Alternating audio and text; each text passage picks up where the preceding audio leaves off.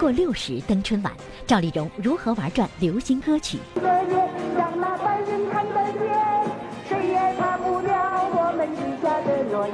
小品大受欢迎，赵丽蓉为何拒绝春晚再次邀约？关键她在演呃舞台时候，我觉得我妈是特别有名。唐杰忠、姜昆搭档有何缘由？挑老虎一眼，还真不错。老虎没看见你，正跟我交流感情了啊！新戏舞台，唐杰忠为何愧对老伴儿？这事儿的话呢，都撑在我一个人身上。追忆傅彪，生命最后时刻有何遗憾？没有这么彻底的放松过，对他来说是解脱。言传身教，傅彪对儿子要求格外严格。每日文娱播报清明特别策划，不曾忘却的纪念马上开始。嗨，大家好，这里是正在为您播出的美如云播报，我是陈庆。还是要提醒您，看节目的过程当中呢，别忘了关注美如云播报的官方微博、微信，又或者是通过热线电话九六幺六八和我们互动起来哦。好，来看今天的节目。您现在正在收看的是美如云播报的清明特别策划《不曾忘却的纪念》。说到小品演员，有一个人不能不提，那就是赵丽蓉老师。二零零零年七月，赵丽蓉因病去世，享年七十二岁。虽然赵丽蓉已经走了十八年了，但是每到春节，我们依然会怀念那个在春晚舞台上曾经给我们带来无数欢乐的赵丽蓉老师。前不久，恰逢赵丽蓉九十周年诞辰，播报记者呢就特意前往赵丽蓉故居，采访到了她生前的亲友，听他们讲述赵丽蓉那些鲜为人知的故事。虽大器晚成，却走在时代的前列。我张不开嘴儿，我跟不上溜。啊，你说难受不难受？你说难受不难受？不落伍，一定呢对得起观众。唱评剧、演小品、演电影，为艺术而生。从小他就老实，他可不是孬。演什么像什么。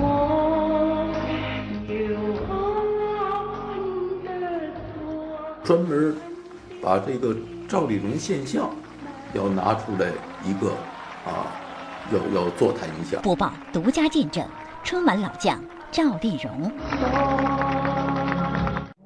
故事的名字叫啊司马光砸缸。故事的名字叫啊司马缸砸缸。周府拔腿儿抻起来，啪啪。卖布的有布托，卖袜子有袜子托，卖鞋的有鞋托，我就是那饭托。为了唱出 China China。十八年了，嗯，我妈妈的在艺术界的影响啊，还是还是比较大。不管到哪儿去，啊，一提到赵丽蓉，现在还可以讲啊，就是无人不知，无人不晓。二零一八年是赵丽蓉逝世十八周年，但如今电视上依然回放着赵丽蓉的经典小品。时光流转，人们却一直在怀念春晚舞台上这个幽默搞笑的老太太。一九九九年，赵丽蓉在春晚舞台的最后绝唱《我心永恒》，你在这里，我无所畏惧，我知道我的爱永无止境。这首原本是歌唱爱情的歌曲，此时就像赵丽蓉在唱她自己。只要观众在，她就无所畏惧。她对观众的爱永无止境。二零一八年三月十一日，赵丽蓉诞辰九十周年，每日文娱播报独家探访赵丽蓉故居，缅怀春晚老将赵丽蓉。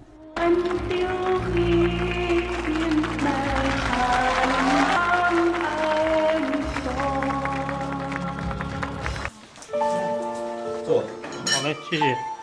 那你好，没堵车呀？没呢，今天还挺顺的。屋子当时是我妈妈这床就在这儿，她的枕头底下哪儿都搁一把剪。我妈说的，只要是带字儿的，你都不要给我扔。牛牛群给招了。我们叫田阿姨、田妈妈。那时候那些还小孩呢，现在都都老头了。赵丽蓉喜欢简单朴实的农村生活，走进赵丽蓉晚年居住的农家小院儿。与多年前并无多大差别，传统而舒适。长子盛福春和二儿子盛大明也常年居住在这儿。赵丽蓉的房间每天都有人来打扫，房间物件的摆放与当年并无多大差别。触摸着母亲房内的一张张照片和摆设，二儿子盛大明向我们诉说这些珍贵遗物背后的故事。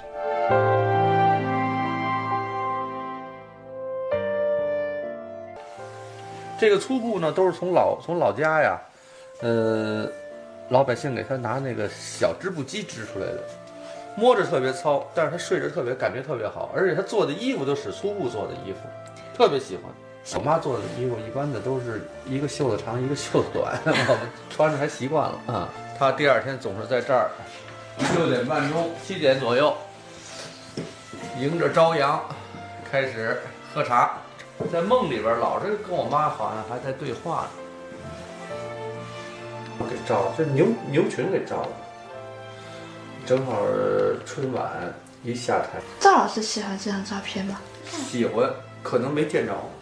啊，为什么？因为这个是我妈妈去世以后，所有的演职人员来到家把这个送。呃，九九十年代吧，是牛群上我家串门去。正好我妈妈在，牛群设计了这个两个孙子跟老人一块吃糖葫芦。这个功夫令那个啊，你心太软，是他在家里边那个时候社会上比较流行，回家就哼哼这个。哎，我妈妈说，哎，这个是谁唱的？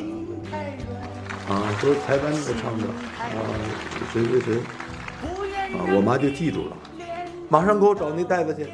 那个时候，我妈妈有一个那个录音机，这录音机还是非常老式那种，就是那个砖头啊。我妈把那砖头给我拿来。心太软，我要叫你练功到天亮。我妈在家呢，我说走，我请您看电影。看完这个片子啊，这个歌呢是最后。故事全都讲完了，最后拉出那个这个字幕以后，他唱的这个歌，从头到尾听完了这个歌。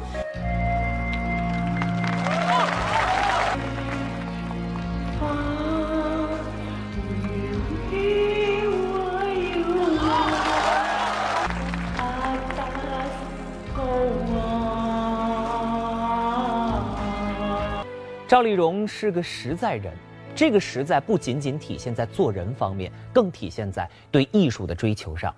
不能糊弄观众是她的原则，而这与赵丽蓉一直以来所接受的艺术熏陶有关。赵丽蓉的父亲是个剃头匠，走街串巷给人剃头。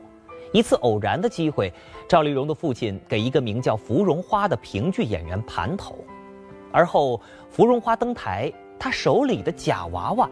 被换成了不满周岁的赵丽蓉，赵丽蓉自此与评剧结缘。父亲原想这只是为弄口饭吃，不料，却开启了他的艺术大家之路。呃，刻画了几个这个舞台形象，啊，呃，《华为媒》里边的软妈，啊，《杨三姐告状》里边的养母。事我就不由着你，我一定要去。你说啥？一定要去，怎么去？六月六看故秀，春打六九头。到了八八八年以后，电视传媒比较，原来他在演呃舞台时候，我觉得我妈是特别有名。到前门去演出去，而且他一上台也都鼓掌，哎呦，说张丽蓉演的真好。然后我们也经常。跟着散了场的，跟着观众一块走出来剧场，别人说：“哎呦，赵丽蓉演的真棒。”一九八八年，六十岁的赵丽蓉首登春晚舞台，从此迎来她艺术的再度辉煌。但是，当来年春晚导演再次登门邀请时，赵丽蓉却拒绝了。这是她对待作品的认真。没有好的剧本，她宁可不演。直到一九九二年《妈妈的今天》剧本的出现，赵丽蓉被小品打动了，决定出演。同时，这部小品也是巩汉林和赵丽蓉的首次合作。当年第一次还没见到赵老师的时候的那个心情，嗯，啊，很忐忑，不知道赵老师什么样。是，我就在想见赵老师第一句话应该怎么说。结果到了中午那饭点了，我是没有吃饭的心思，就想赶紧进的那房间看一眼赵老师，看看赵老师是什么样。结果我们一进餐厅，赵老师已经在那坐着了。哦，啊，坐着之后，我们一进来，赵老师赶快就把我来，哎呀，这是儿子来了吧？来来来来，坐我这儿。然后呢，一坐下来，赵老师就说：“吃，剧组的啊，不吃白不吃。”然后给我夹菜，哎呦，我就觉得，哎，说实在话，我我我真的很激动。我那个时候，哎，我就没有任何心里边的障碍了。嗯，啊，突然间就是呃，就觉得见到了亲人了，一下子打消了我很多的疑虑，嗯，疑问，忐忑的心变得很平静。堂客就是堂啊堂着走，三步一窜，那么两啊两回头，五步一下摇，他们六步一招手，然后你再堂啊堂的走，这叫堂哥。哎，这叫堂哥。我们都知道赵丽蓉从著名的评剧演员变成了一代春晚老将，但其实啊，赵丽蓉不光会唱评剧、演小品，在影视剧方面呢，也有不少出色的作品。比如说《西游记》里车迟国王后，刘晓庆版《红楼梦》中的刘姥姥，她主演的电影《过年》更是拿下了百花奖和东京国际电影节最佳女演员奖，这也是中国女演员在国际电影节上获得的第一个最佳女主角。天正好试一试。哎呀，嗯，小和尚，嗯，这砍头可不能试啊，哦，一试就死了。我去向陛下说明，快快放你们西行吧。北京的呃戒台寺拍摄的非常热，啊，但是因为那个年代嘛，你想比较早啊，就很难有什么空调车啊啊或者电电扇呀，就是很少，那么大家很辛苦啊，尤其是我们还要站着猴毛啊，他还老问我，你你是不是特别热啊？啊，能坚持吗？其实他自己你看头上戴了那么多的呃头饰。一九九一年，在黄建中导演连续六次的盛情邀请下，赵丽蓉接演了人生中第一部电影。那个时候呢，是他的一个保姆叫小静，小静的，给他读，给他读剧本。读完了以后，赵丽蓉觉得这个这个剧本没什么意思嘛。哎呦，我一听就慌了，赶紧就到他们家去。只要你们两口子好就行。我们大小子，哎，从小他就老实，他可不是孬。嗯，接触过赵丽蓉的人都知道，赵丽蓉是一位不仅有才华，更有艺德的人。身边的人都被赵丽蓉潜移默化地影响着。赵丽蓉对待戏和对待人的精神，在后辈中传承着。一个艺术工作者，啊，第一呢叫戏比天堂，不是一无止境，他永远在攀登他所想的高峰。昨夜里星辰好坠落，好，小石台。好，欢迎回来，《不曾忘却的纪念》美如云播报的清明特别策划正在为您讲述，我是陈静。说到令人难忘的笑星，除了刚才我们提到的赵丽蓉老师，还有一位相声大家，那就是去年离开我们的唐杰忠老师。一九八七年央视春晚上，唐杰忠搭档姜昆表演了相声《虎口遐想》，随后的一九八八年，他们俩再次在央视春晚中表演相声《电梯奇遇》。这一系列讽刺的相声颇受观众的好评，而二零一七年的六月十八号，唐杰忠因病医治无效逝世，享年八十五岁。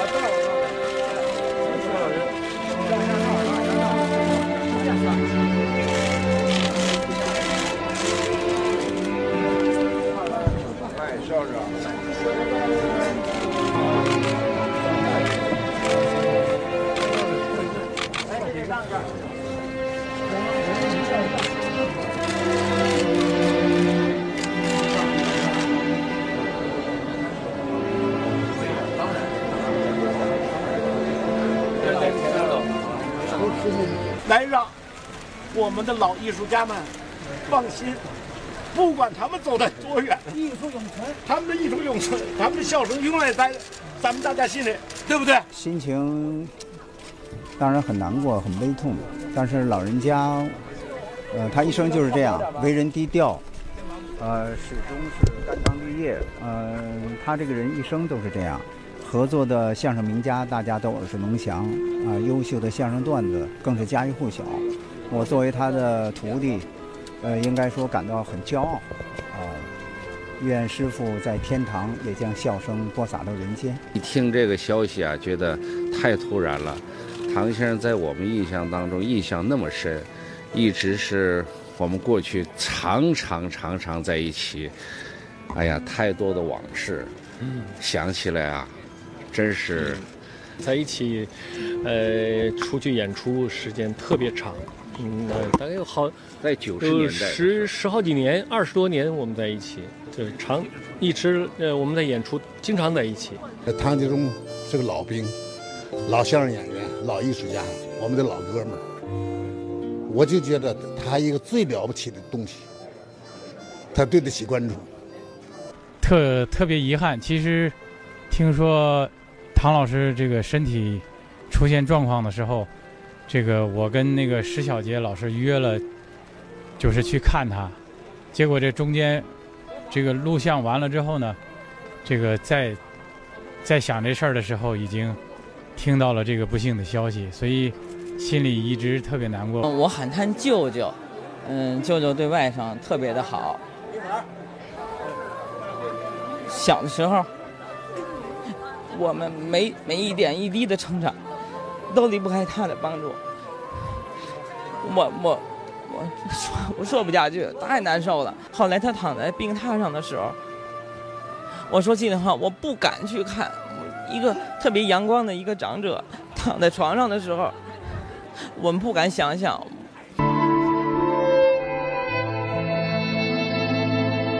结束的时候是很完满的。他很完满的，他没有什么遗憾，就是病的时候啊，确实很受罪，啊，确实好罪，我也看到了。但是每到清醒的时候，他就说，他他说表弟，他叫我的名字，他说我这一生啊，没有什么遗憾的。党的培养下，我的愿望我实现了。他说我走了没有遗憾。他那时候他已经意识到。他不久于人世，就是今年春天的时候。这个舞台太熟悉了吧？三十年了。你们演什么节目啊？虎口遐想。掉老虎洞里啊？啊，对。那咱们今天再钓一回吧，怎么样？呃，让姜昆来钓吧。我年纪大了，当时偷偷瞟老虎一眼，还真不错。老虎没看见你，正跟我交流感情呢。啊，瞪你呢！这老虎一瞪我，我脑子机灵一下，蹭蹭蹭蹭涌现出许多英雄形象。英雄形象啊！我抬头一看啊，这上面好些人看着我呢。哦，咱们是时代青年。嗯，当这么多人掉在老虎嘴边上，不能给青年人丢脸。对，不过唐杰忠的一生都致力于给观众朋友们带来欢声笑语。早年，唐杰忠在沈阳等地学习相声。一九六四年，拜师刘宝瑞，潜心学习了十年后出师，搭档马季，从此正式开始了自己的相声生涯。作为一名相声演员，唐杰忠一生无愧于心，无愧于舞台，无愧于观众。可是生活中，他却称自己不是一个合格的丈夫。唐杰忠的老伴儿为他生了三个孩子，可唐杰忠却没有一次。在孩子出生的时候陪伴在妻子身边，为此他对家人一直是怀有深深的愧疚。回顾唐杰忠先生的艺术生涯，他的捧哏风格朴实憨厚、儒雅自然，能与每一位合作的逗哏演员配合的严丝合缝。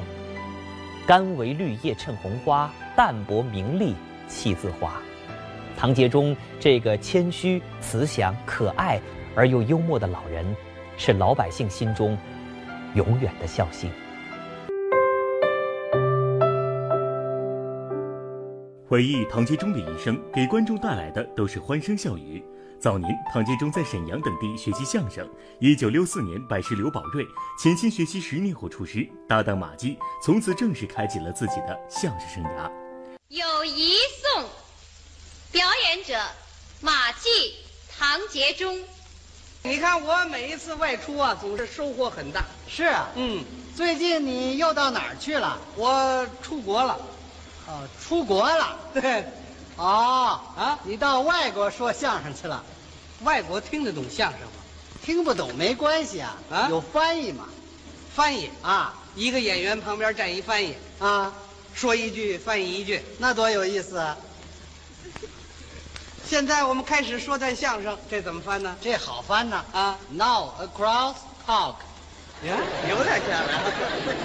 说起相声这活儿，唐先生总是谦卑自己是笨鸟先飞，甚至还说起捧哏者其实不光具备搞笑逗趣的能力，连长相都要有特殊要求。想请教一个问题哈，就是说在做捧哏的这个演员上，是不是在形象上有要求？嗯，唐老师。嗯。您给唐您您您先说，好吗？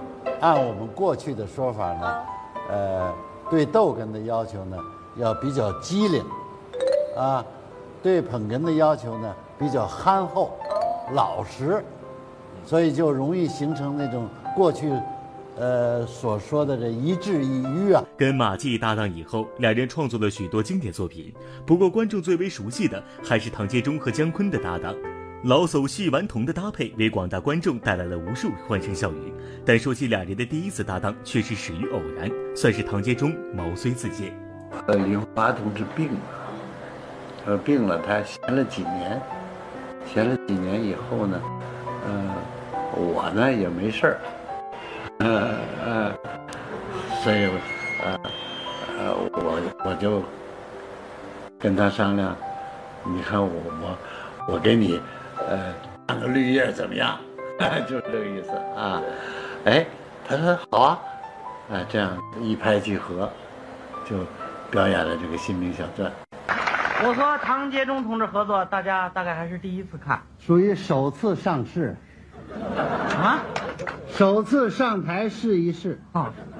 说清楚了，不然人以为先对虾呢。首次上市。我也是。怎么是皱着眉头的呢？呃，没没没皱着眉头，八字眉，啊，没错。哎。生活中，他是个幽默，啊，是个含蓄。嗯，我我就是那个记性不好嘛，他说每次都给我一手机，就那个号我老记不住，我还我爷爷就在后面给我写上，给我贴上。嗯，对。他给你贴上的。对。你给爷爷爷捣乱，爷爷不不生气。啊，不生气，非常的宽容。在侄女和孙女的眼中，唐杰忠是一个和蔼可亲的长辈，对小辈们疼爱有加，无微不至。但在与他相濡以沫六十年的老伴金文兰眼中，唐杰忠却曾令他十分失望，因为年轻时候的唐杰忠忙于工作，根本顾不上家。呃，因为。呃，工作的关系，一些家务事，完全就推给我爱人了。三个小孩在生出生的时候，呃，我都没在身边，啊，所以我觉得很对不起他，啊，特别是我的大儿子生病的时候，医生都说了，那个中毒性的痢疾啊，照顾不好的话，那就有生命的危险，啊，说问他爸爸哪去了。呃，这我爱人就说：“呃，你你甭管了啊，呃，我爱人正在外边工作，啊，所以就就完全推给他了。那病得很厉害，大概是一岁多吧。这说这话，也好几十年了。现在我想起来呢，我都有点恨他。老唐这时候也不在家，这事儿的话呢，都撑在我一个人身上。就是说，孩子没事儿，倒好。”万一有点事儿呢，我这责任呢也不好办。我当时呢，我确确实实的话呢，我心里头呢对老唐很不呢很不太满意。虽然心有怨言，但老伴金文兰对唐杰忠的事业一直十分支持。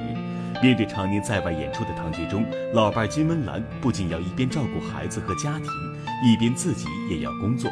因为表现突出，他还曾获得过全国三八红旗手。但这背后受的苦，却往往只能一个人默默承受。上礼物，上上鲜花，好。我觉得对不起他的是，他有一次为了这个，呃，整理这个舞台啊，劳动啊，把手砸坏了，他缝了多少针，我还不知道，我还不知道，更不要说是回来以后向他表示什么了。感谢我的老伴啊，我的夫人金木兰同志，对我长年来无微不至的关怀和照顾。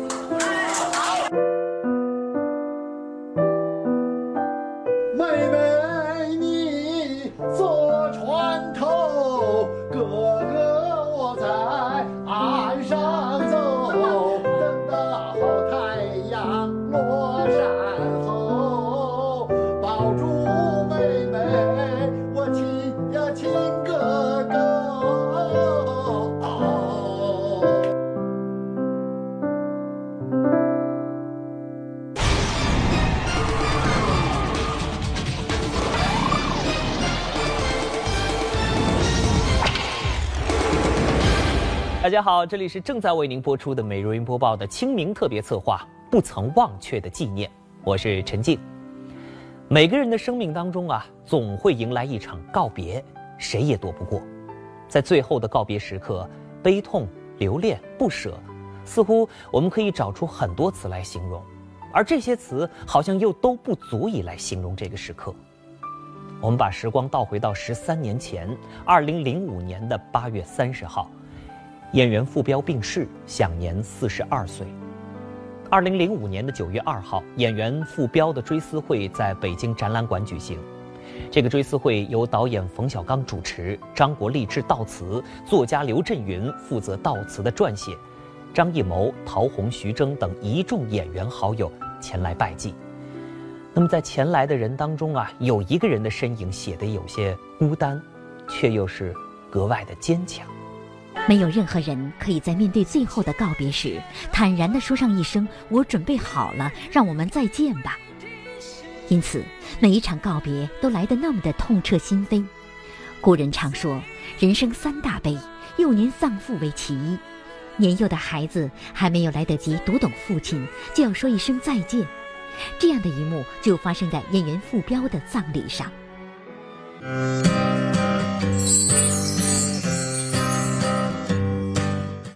这一世没有合作过的演艺界的朋友、导演同行，没有合作过的媒体。他说：“不要遗憾，来世呢，他还做演员，一定补上。”他已经整整一年没有这么彻底的放松过了，这对他来说是解脱，所以我没有留伤心。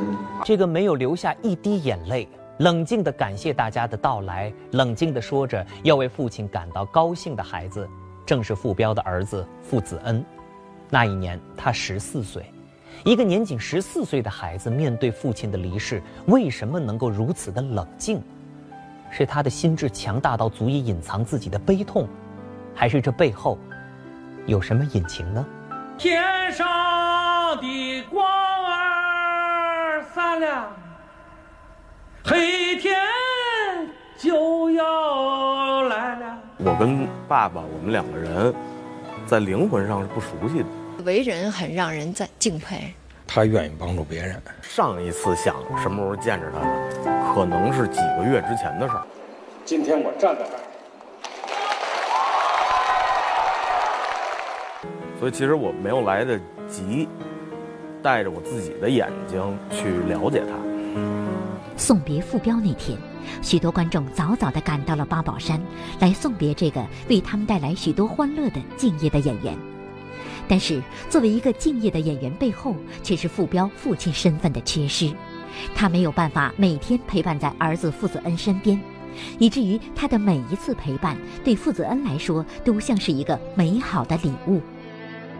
所以就是我印象里特别深的一个画面，就是小的时候，因为特别爱打篮球，嗯，啊，天黑了还在半山坡上一个破破烂烂的篮球架子上一个人投篮，嗯，看不清楚篮筐，嗯，然后爸爸开车下来了，然后他把车呀停在这个正好能大灯照到篮球框的这个地方，开着大灯，他一人在站在旁边抽烟，我在那儿投篮。这种画面，对于我来说，就是他带我去游乐场了，嗯，特别美好。对傅子恩来说，有父亲陪伴的幸福时刻太少了，因为父亲总是在忙着扮演各种各样的角色。难道告别时刻的冷静，是因为父爱的缺失，才让十四岁的傅子恩展现出不同于年龄的成熟与冷静吗？显然并不是。忙碌的傅彪少于陪伴，却并没有疏于教育。他珍惜着每一个和儿子在一起的时刻。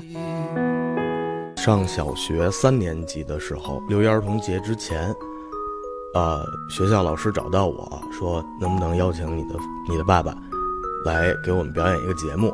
我我突然意识到，就是我爸爸被别人关注了。我们两个人一块儿给大家说了一段相声，我因为这件事儿非常兴奋，他就拉着我排练，但是我一直在笑场，非常非常严厉的。跟我说过，他说：“说聪聪，这是大忌。”傅彪对傅子恩的教育十分用心，他会在儿子犯错的时候严肃批评，也会在他困惑的时候温柔开解，甚至在自己生命的最后，他也尽自己最大的努力给了傅子恩最最温柔的守护。在傅彪患病进行治疗的时候，有一天，傅子恩的同学问他：“你爸爸得了肝癌是吗？”小子恩的脑袋嗡的一声。拔腿就往教师办公室里跑，他要给妈妈打电话，他要赶快去确定，爸爸到底怎么了。我脑子一下就懵了。嗯，这个时候我跑到办公室去给我妈妈打电话，她告诉我的是：“你只要相信我。”他当时告诉我的是，他正在和这些朋友们商量怎么样去跟媒体打这个官司。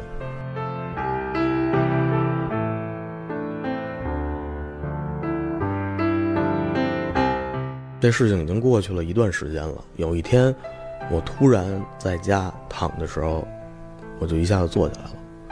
我意识到一个问题，就是说，啊，他如果说要跟媒体打官司的话，为什么一直没有做这件事儿？从二零零四年傅彪被确诊为肝癌之后，他和张秋芳一直瞒着儿子傅子恩，直到再也瞒不住的那一刻。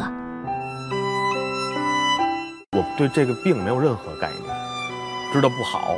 而已，所以我想知道，比如说我当时脑子里边会想一个数字，我说那能不能活十年？可是想这个数，又觉得别说多了，于是问我妈，当时我十三岁嘛，我说问他，我说那爸爸能看到我成人吗？我妈妈说：“这个，如果情况好的话，是有这个希望。”多想和从前一样牵你温暖手掌，可是你在我身旁，托清风捎去安康。傅子恩忐忑地向母亲求证着父亲能否看到他成年，他期盼着那一天的到来。当时，傅彪进行了第一次肝脏移植手术，出院的他看起来好的不得了。他来到了电影《天下无贼》的首映礼上，他像个打不倒的英雄一般。那一段真是那个大病初愈，躲过一劫。我这生病也是，呃，冯一切都是冯导演安排好的。冯导演把傅彪推上了更高的一阶台阶。以前有一个普通的演员正在医院接受治疗，突然有一天，他的爱人告诉他，说在新浪网上，他接受了。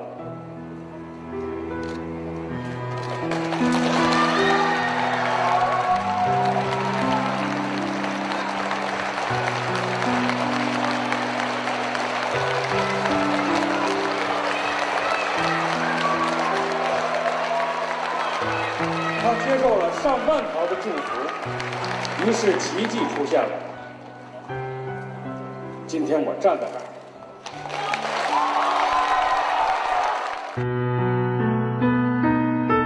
傅彪又以胜利的姿态来到了医院，他要看望那些同样要接受肝脏移植手术的病友们，他想要用自己鼓励他们。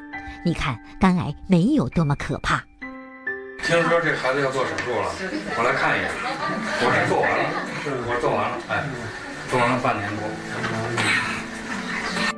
凡是接受肝移植的病人都是永远者，应该说他是世界上最小的永远者。他就不看我，这意思我得向你学习啊，是吧？啊！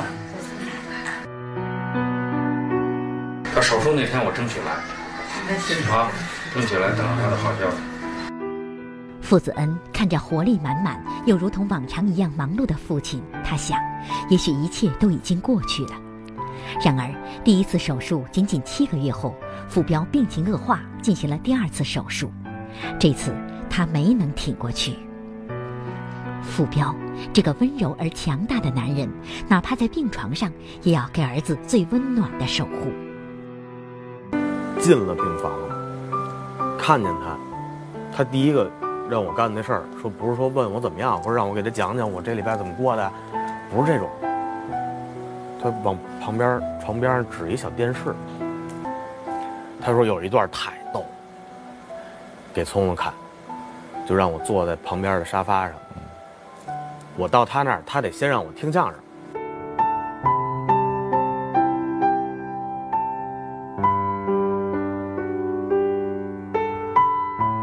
别觉得这事儿特，说爸爸就跟这儿躺着呢，你就是他那感觉就是别你别觉得爸爸怎么这爸爸你这来爸爸这儿你先看看听相声，好玩。肝癌带来的疼痛是常人无法想象的，病床上的傅彪甚至都没有力气笑一笑。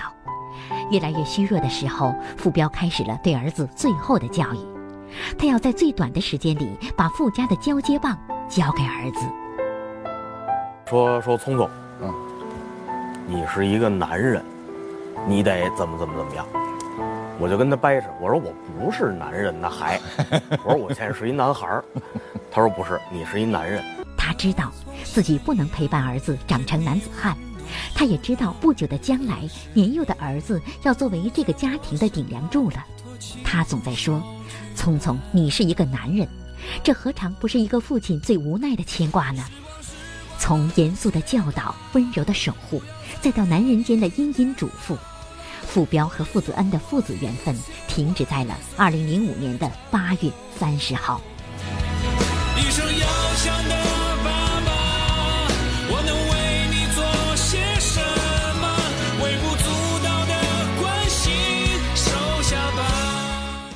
我觉得他在这儿，可是我又不知道你去哪儿找他。我觉得他能看见我，可是我看不见他。于是我就走到后院我坐在他特别愿意坐的一个一个摇椅上，摇啊摇，想着脑子里边那个冬天特别印象特别深的一个画面。他穿着羽绒服，坐在那个摇椅上。慢慢的晃晃晃，院里养了一一只大白鹅。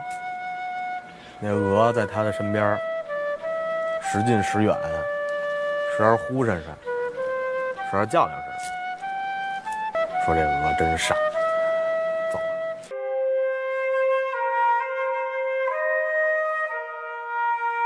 时间再次回到追悼会上的那一幕，手持话筒的那一刻。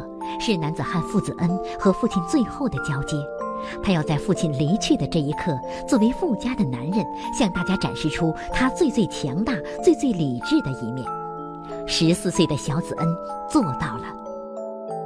是冯伯伯把我推到媒体面前去跟大家说这个话，呃，我没有准备，我只是把我心里边想话想说的话说出来了。我觉得我们应该为他的走而欣慰，因为。他已经整整一年没有这么彻底的放松过对他来说是解脱，所以我没有有伤心，而且他的人生是伟大的。谢谢大家。是有一种超乎他这个同年龄阶段的成熟，您怎么看呢？我觉得是的，我不知道是不是跟十几岁父亲的离开有关系，我觉得跟他这孩子本身的有关系。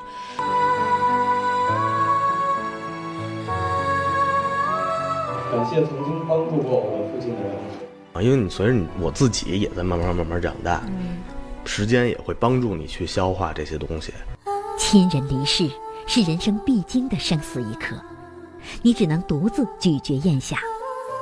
他人的宽慰、刻意的遗忘都不能陪你走过这条路，你只能自己走。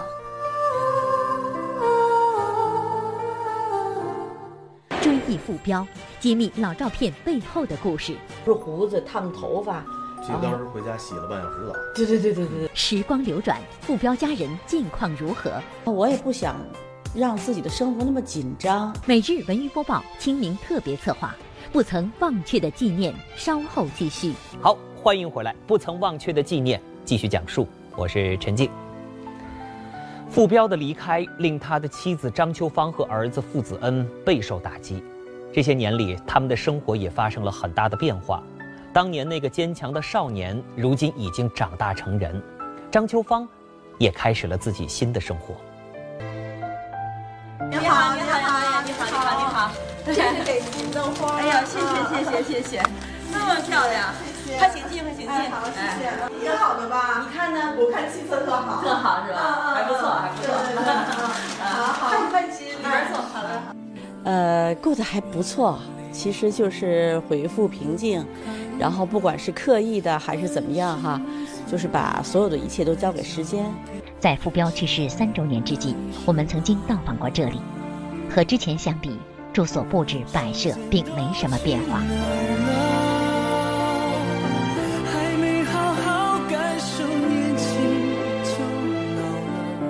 一些西服啊、正装啊、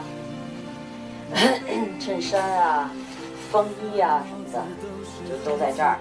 休闲的，他最喜欢的就是就都放在放在这里。著名著名的西红柿炒鸡蛋就在这儿。他说。他说他上面是黄衣服，底下是红裤子。他说这个衣服这这套衣服的名字叫西红柿炒鸡蛋。他是最喜欢穿的，只要没事儿在家里面是这个季节，他就老穿着这身衣服。因为他不逛街呀，他从来不逛街呀，所以基本上都是我在打理他这些事儿。也就是说，彪哥买衣服，他会不会问你价钱？就是问，问问对问，我告诉他多少多少钱，他就会觉得啊这么贵啊。感受年轻就老了，生儿养唯一不同的是，这一次我们见到了傅彪的儿子傅子恩。聪聪，这是那个《每日文娱播报》的阳光导演。阳光你好，你好，你好。叫姐姐吧。我觉得变化蛮大的吧。可能是就是待一块时间比较久的这些朋友，包括长辈，他们会说我长得越来越像我父亲了。生命的延续嘛，我觉得挺真的是挺美好的，也挺神奇的这种遗传基因。自从傅彪离开后，张秋芳与儿子相依为命。这个曾经被傅彪保护得很好的女人，不得不出来打拼。为了保障儿子的生活，张秋芳曾经背负了很大的压力。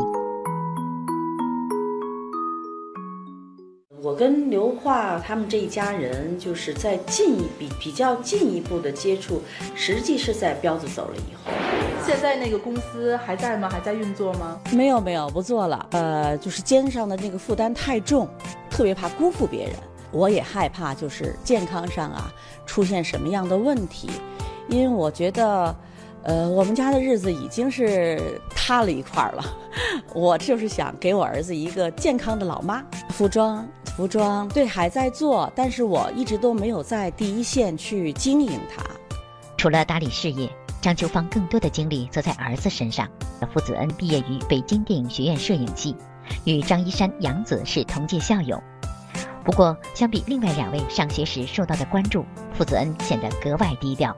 比如说到学校采访啊，到呃考场去什么样的一种什么跟踪啊，什么样的，我都是这样的一个态度。呃，我在电影学院上学，我谁都不是，我只是一个学生。因为你是谁谁谁的儿子，受到别人的关注，那个不正常。我从来也没有过特别特别想要去曝光的这样的心态。